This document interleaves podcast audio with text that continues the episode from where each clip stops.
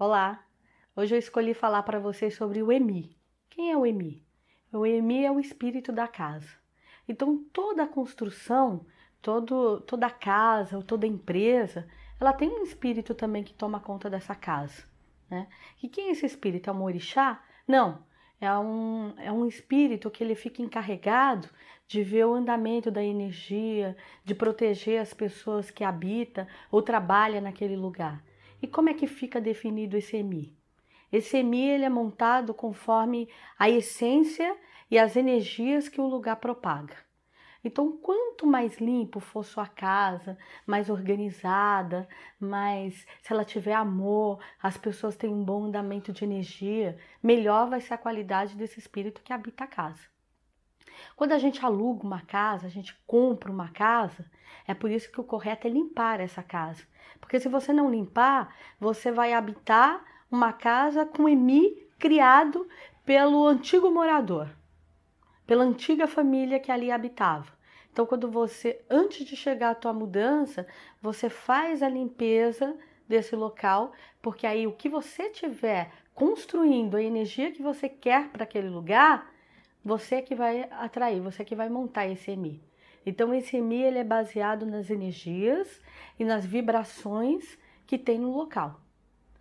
É por isso que tem pessoas que me procuram e falam: ai, Paulo, acabei de comprar um apartamento ou uma casa, mas quando eu fui lá ao lugar achei que era tão bom, era quietinho, era pacífico, mas Lá em casa ninguém consegue dormir à noite.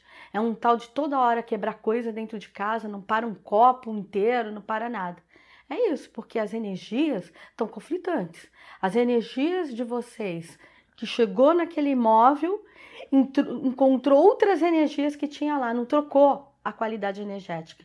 E aí pode ser que dê certo que essas energias é, sejam harmônicas, que elas se casem, como pode ser que elas entrem em conflito. Aí, se entrar em conflito, é esses casos que a pessoa começa a se sentir mal dentro da casa. Então, o correto é limpar essa casa.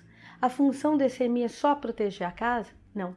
Ele tem uma função ainda muito forte, muito importante, que é proteger os seres que moram nessa casa no momento que essas pessoas dormem. Então, eu fui, cheguei e fui dormir. Então esse EMI ele começa a vigiar todos que estão ali em sono. Se acontecer alguma coisa, esse EMI é que dá o sinal para convocar o espírito da pessoa para voltar à Terra. Né? Então ele, ele se torna o espírito protetor da casa e dos seres. Então, uma casa limpa, uma casa com flores, uma casa alegre, uma casa que o máximo que você puder manter de qualidade dentro dessa casa, que receba pessoas, que as pessoas tenham prazer de habitar. Não importa se é a casa, se é velha, se é nova, se é uma casa simples, se é um palacete, o que importa é a qualidade energética que tem ali dentro. Se é uma casa que você de vez em quando faz uma defumação nessa casa, tudo isso melhora a qualidade desse EMI.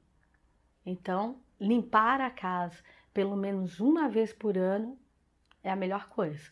E o EMI, ele pode ser feito a partir de uma essência, quer dizer, uma casa que mora uma pessoa sozinha. E se começa uma casa que é habitada por mais pessoas, vai pegando um pouco da essência de cada um. Mas quem é a, cabeça da casa? A casa é do pai, da mãe? Fui eu que montei a casa? Fui eu que comprei a casa? Então o EMI começa a se basear pela minha energia. E depois as outras energias vão agregando para falar: olha, tem que cuidar dele, tem que cuidar do João, tem que cuidar da Maria, porque todos moram na mesma casa. Então, cuidem da casa de vocês. A casa é o nosso santuário, é onde a gente volta para se refazer. Muito axé.